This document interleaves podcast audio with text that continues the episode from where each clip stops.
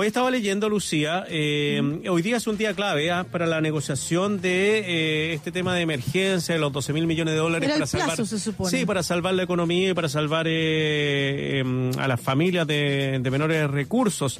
Están topando en un tema bien importante. ¿ah? El ministro Briones no quiere dar su brazo a torcer y subir el ingreso familiar de emergencia. Se está proponiendo desde la oposición 90 mil pesos. El ministro insiste en 75 mil y destinar la mayor parte del dinero al tema de la reactivación económica. No, Es una discusión, es una discusión bien, bien profunda esto, ¿ah? en cómo uno puede apreciar o ver un país, y lo digo yo sin ser economista ni saber de, de lo que sabe el ministro, porque una persona destacada, estu- estudió en Francia economía, eso es lo bueno también, que no es un Chicago Boys como todos los que hemos tenido desde hace bastante tiempo. Pero, ¿qué es lo que hay detrás de eh, estar preocupado solamente del tema, del tema económico y no estar preocupado también del tema social? O sea, la urgencia ahora es salvar la economía, pero salvar a las familias que no tienen ingresos. Y de esto queremos conversar con el diputado Gabriel Boric, de, diputado de Convergencia Social, Distrito 28. Saludos allá a la zona de Magallanes. ¿Cómo está, Gabriel? Hola, un gustazo. Igualmente, Gabriel, tanto tiempo. Oye, felicitaciones por la pega que están haciendo en Radio USACH, que, que lindo el proyecto que, que rearmaron. Eh, felicitaciones. Muchas gracias. Muchas gracias. Muchas y muy necesario. Además, lo percibimos también en la audiencia, la necesidad de tener información diversa, variada, pero además, sobre todo, con, con la presencia y participación de expertos y expertas de la academia. Y aquí en Radio Sach tenemos información real y concreta de lo que puede estar pasando y, y lo difícil que puede ser la situación desde distintos contextos. Eh, pero aprovechemos lo que preguntaba Marcelo, ¿no es cierto? Sí, Gabriel, eh, preguntarte por el tema de esta discusión que está en el Senado ahora sobre el monto y la cobertura del ingreso familiar de emergencia. Y bueno, lo cerrado que están las negociaciones, sobre todo por la posición del gobierno, que no se, mm, no se allana a, mejorar el ingreso de 75 mil a 90 mil. Parece que ese es donde se está topando. ¿Cuál es tu opinión? ¿Por qué crees que está pasando esto de, que el ministro Briones no dé mm, su brazo a torcer en este, en este tema?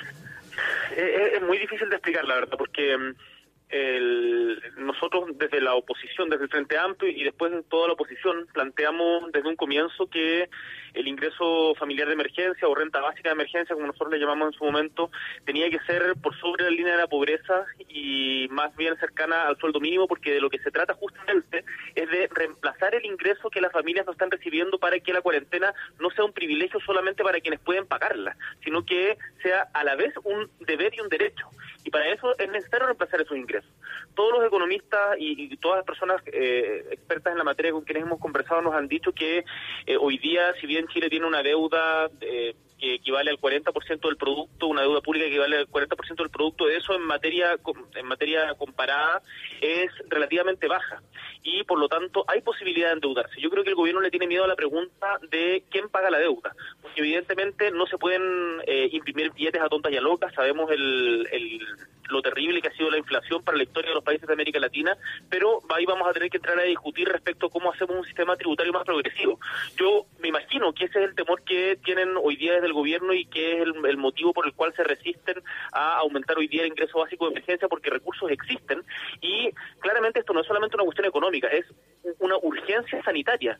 Eh, lo que los números que hemos visto en la región metropolitana, ahora en la región de Valparaíso, eh, que en, en otras regiones que están complicadas también, en Magallanes en su momento, tienen que ver con que la gente no tiene la posibilidad material de cumplir las cuarentenas. Sí, no, efectivamente. Y la verdad es que hay consenso respecto de distintos economistas. Nosotros hemos tenido la oportunidad de, de entrevistar a varios. El consenso también que hay en el grupo de economistas que, que trabajó con el colegio médico.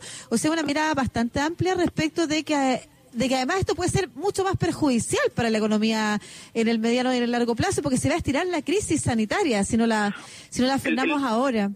El problema, eh, lo que tú dices, Lucía, es muy cierto. El problema de, el problema económico derivado de la crisis sanitaria es que si la economía llega a un punto de quiebre va a ser mucho más difícil la recuperación, porque al ser este un factor externo que eventualmente debiera tener un, fin muy claro, digamos, no es una, no, no es interno de los mercados, eh, puede tener una fácil recuperación, pero si es que evitamos llegar al punto de quiebra de la economía, porque si no el rebote va a ser muy difícil. Y para eso es necesario hoy día ponerle freno a la pandemia, y eso es lo que el gobierno no ha hecho o ha hecho muy mal. Eh, yo creo que quedó claro el fracaso de la estrategia sanitaria que impulsó el gobierno en su momento, y por lo tanto hoy día hay que cambiar de estrategia. Esto no se trata de ser un gallito político ni de, ni de orgullo de quién tiene la razón o quién no. Eh, es, es cosa de ver los números, ver la realidad y decir lo que se ha hecho hasta ahora no ha sido suficiente independiente del color político del gobierno y por el eh, eh, está en juego la vida y por lo tanto es imperativo realizar un cambio de estrategia urgente. Ese cambio, sí, ese cambio de estrategia es cambiar al ministro, es cambiar la, no sé, sacar al ministro de Ciencia, eh, porque finalmente ellos son los rostros de que están respaldando todos estos cambios, por ejemplo, de contar las personas fallecidas. O sea que hay un cambio que debe ser profundo, ¿no, diputado? Yo creo que el, cambio profundo y lo más significativo tiene que ver con, con, la estrategia sanitaria que incluye también los aspectos económicos que estábamos conversando antes, en particular el ingreso básico de emergencia, el ingreso familiar de emergencia que permita cumplir las cuarentenas y que por lo tanto haya un reemplazo de ingresos y además el apoyo a las pymes para que no quiebren en función de lo que conversábamos antes. Ahora, si eh, X persona, ya sea el ministro de Salud, el ministro de Ciencia o quien sea, está haciendo un obstáculo para ese cambio, bueno, por supuesto que tiene que salir. Yo no me, no me enfrascaría ahora en una disputa política por nombres porque creo que no es lo más relevante. Eh, tampoco yo creo que nadie a estas alturas puede defender lo que ha hecho el ministro Pañalich, más allá de, la buena voluntad. Eh, es que no se han logrado los objetivos y si el ministro Pañalich es un obstáculo para cambiar de estrategia, bueno, el ministro Pañalich tiene que salir. Sí, estaba pensando en esa carta que escribieron este grupo tan grande de expertos, investigadores, científicos de distintas áreas del conocimiento y, también concuerdan respecto de que el cambio de la estrategia sanitaria, que está enfocada en este contagio progresivo, ¿no es cierto?, que nos llamaba a robustecer el sistema hospitalario, no funcionó, fracasó, el contagio se salió de las manos y que el cambio de estrategia tiene que ir vinculado a un fuerte enfoque social para luego hacer más estrictas las cuarentenas. Pero parte por el enfoque social. Entonces ahí el problema no es solamente el ministro de Salud, porque lo que estamos hablando eh, se vincula con lo que está haciendo el ministro de Hacienda. Entonces es un, es un problema global de la mirada de gobierno y cómo se está enfocando desde el gobierno la construcción de una estrategia que es integrada. No se puede evaluar por separado. No es la salud por un lado, la economía por el otro, es integral. Ahora, queríamos preguntarle también por este, este, esta no sé cómo llamarla, pero esta idea, esta propuesta que surge a propósito de lo mismo y de que posiblemente eh, continúe por mucho tiempo esta, esta pandemia y esta crisis, de saltarse el plebiscito de entrada que ha surgido de voces como Pablo Longueira, que, que no lo habíamos escuchado hace mucho rato, y a la que se suma el senador Alaman, como nos recordaba Marcelo hace un rato, diciendo que además no solamente saltarse el plebiscito de entrada, sino que además que la nueva constitución la haga el próximo Congreso. ¿Cuál es la evaluación que hace la, la oposición respecto de estas, mm, estas propuestas? Esto no es algo eh, tan novedoso, porque eh, es muy claro que parte importante de la derecha política nunca estuvo de acuerdo con, el, con la sola idea de plebiscito. Hay que recordar de que acá lo que está en juego es la constitución que defendieron primero con armas, después impusieron con armas, la defendieron con armas y después la defendieron mediante los quórums supramayoritarios con uñas y dientes durante toda la democracia. Entonces, eh, evidentemente... Y ahora con algunos panelistas de TV y, siguen defendiendo. y, con, y, con, algunos periodistas que le hacen gestión de prensa al gobierno, en particular en Canal 13. Pero el, el lo, lo, lo, preocupante es que se va instalando en un cierto sector de la derecha, lo, señaló incluso en su hace, hace hartos meses ya el profesor José Luis Sea, por ejemplo, que eh, se supone en su momento era cercano a la concertación, eh, lo señaló, bueno, Alamán lo viene diciendo desde el día uno, ahora se sumó, no sé si vieron la columna de Álvaro Fischer con, con un señor Covarrubia en el Mercurio, eh, bueno, Longueira, que no sé qué mucho pueda tener la, opinión de Longueira en este momento, pero, pero hay una tentación de quitarle legitimidad al proceso constituyente. Y el proceso constituyente, lo, lo conversábamos el otro día, Lucía, desde mi punto de vista por lo menos, es tremendamente relevante no solamente el contenido que emerja, sino también el cómo se haga, para que podamos tener una constitución en la cual efectivamente nos sentamos representados y todos eh, seamos parte de ese debate. Creo que eh, eh, ahí también es importante entender que la constitución no va a ser quiere que sea, va a tener que ser el acuerdo y el diálogo entre personas que piensan diferentes. Y esa es una cuestión que pareciera muy impopular decirla, pero yo creo que es necesario ponerla sobre la mesa. La constitución no va a ser el reflejo de las ideas personales de cada uno la Constitución va a ser y en lo que no hay acuerdo, sencillamente no va a estar la Constitución y va a ser entregado al debate democrático. Entonces, yo creo que el procedimiento es muy importante en esto para asegurar la legitimidad. Eh, el, plebiscito en ese sentido es muy relevante. El que sea paritaria la Convención Constituyente en caso de, ganar el apruebo es tremendamente relevante. Que los independientes tengan las posibilidades de competir en igualdad de condiciones también.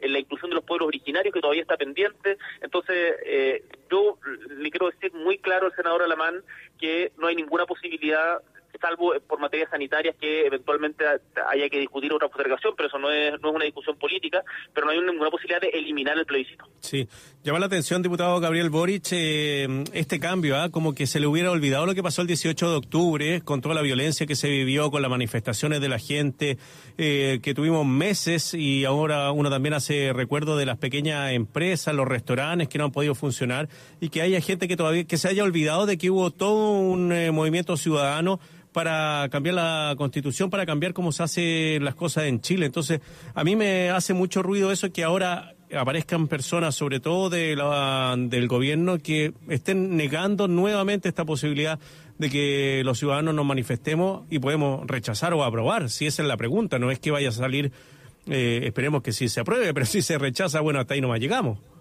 Sí, así es, y uno eh, tiene que respetar los resultados de la voluntad mayoritaria del pueblo, y, y, por eso y por eso eh, también es tan importante fomentar la participación.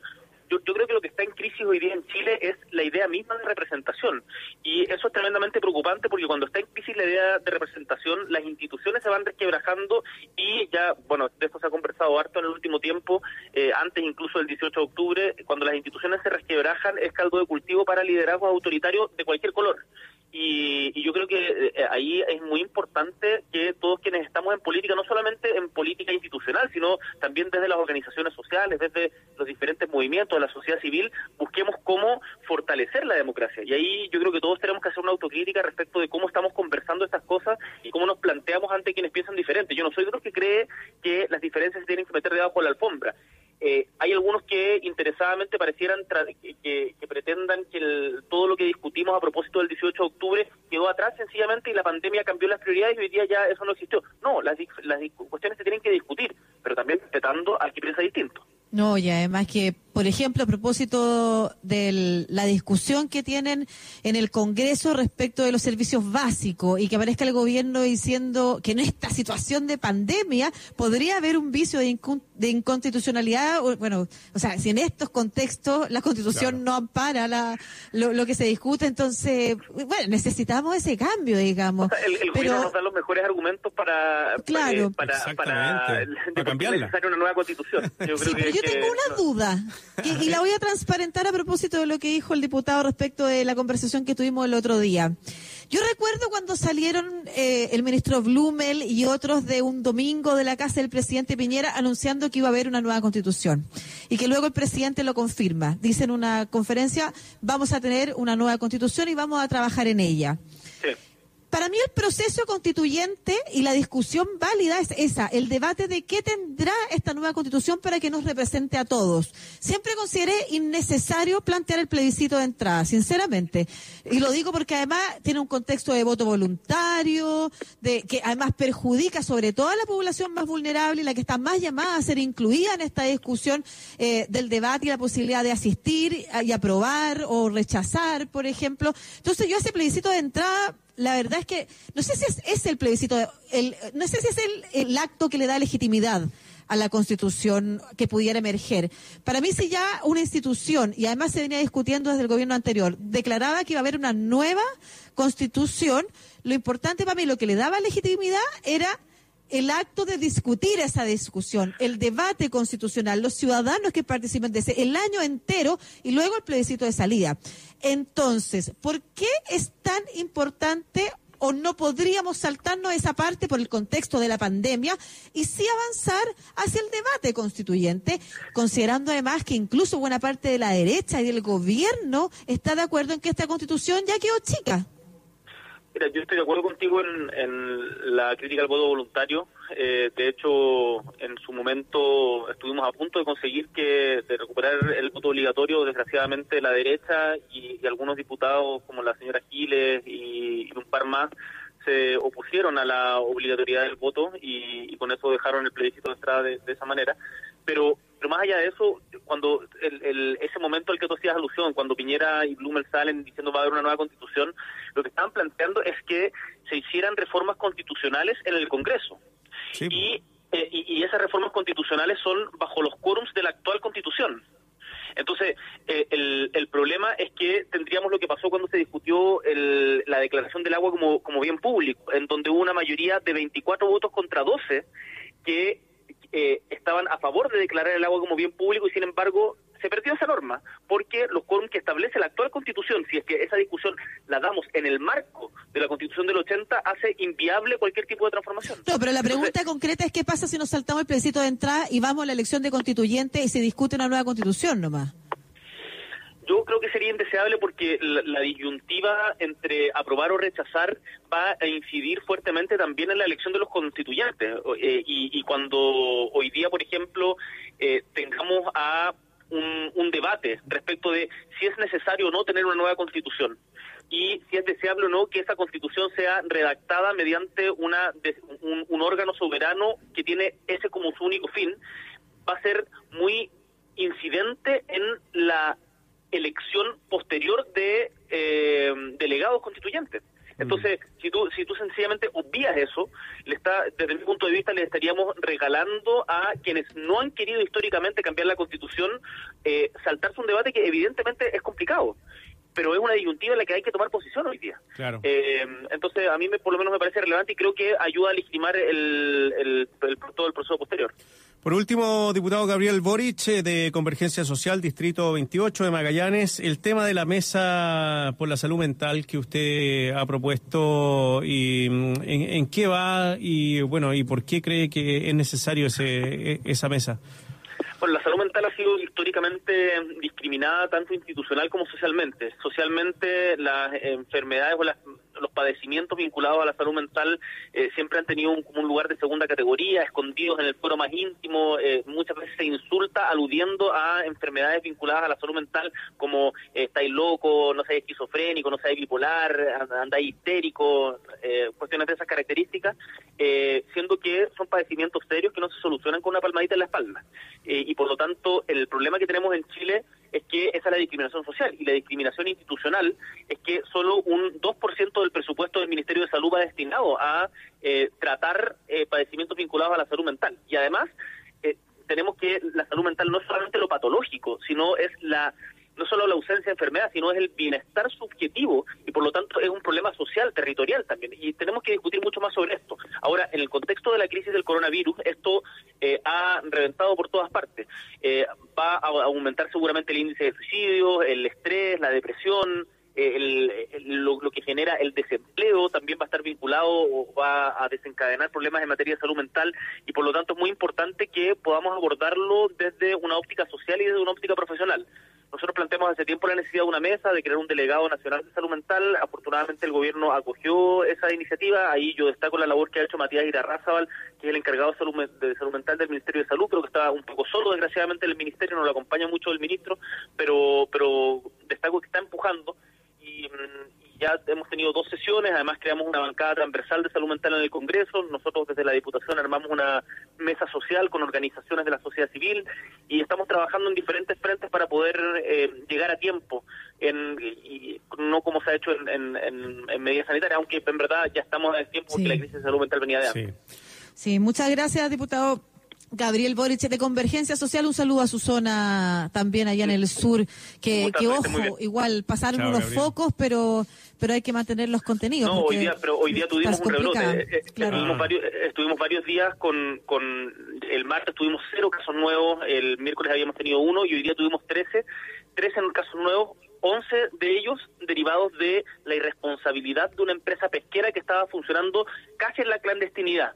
Eh, sin cumplir ninguna de las medidas de protección personal para sus trabajadores, eh, camuflándolo todo, eh, mintiéndole a las autoridades sanitarias. Entonces es muy importante la fiscalización que se haga eh, en el mundo del trabajo porque no hay que bajar la guardia. En Punta Arenas, en Magallanes, habíamos logrado aplanar mucho la curva, pero hubo un relajo ahí y hoy día tenemos ya 39 casos sospechosos. Afortunadamente hay trazabilidad eh, hasta el momento sí que destaco también la pega que han hecho las, trabajadoras, en particular de la Seremía de Salud, que la fiscalización han estado dándolo todo. Eh, mis respetos por, por, por, ese tremendo trabajo, estamos coordinados con ellas y, con el tema de las residencias, pero no hay que bajar la guardia. En Magallanes estuvimos muy mal en un momento, tuvimos que trasladar pacientes al norte antes de que se desencadenara la crisis en Santiago eh, y, después logramos aplanar, pero eh, hoy día tendremos un rebrote y hay que estar muy, muy atentos un abrazo, diputado. que esté bien. Muchas gracias, por esta conversación. Chao. chao. Que esté muy bien.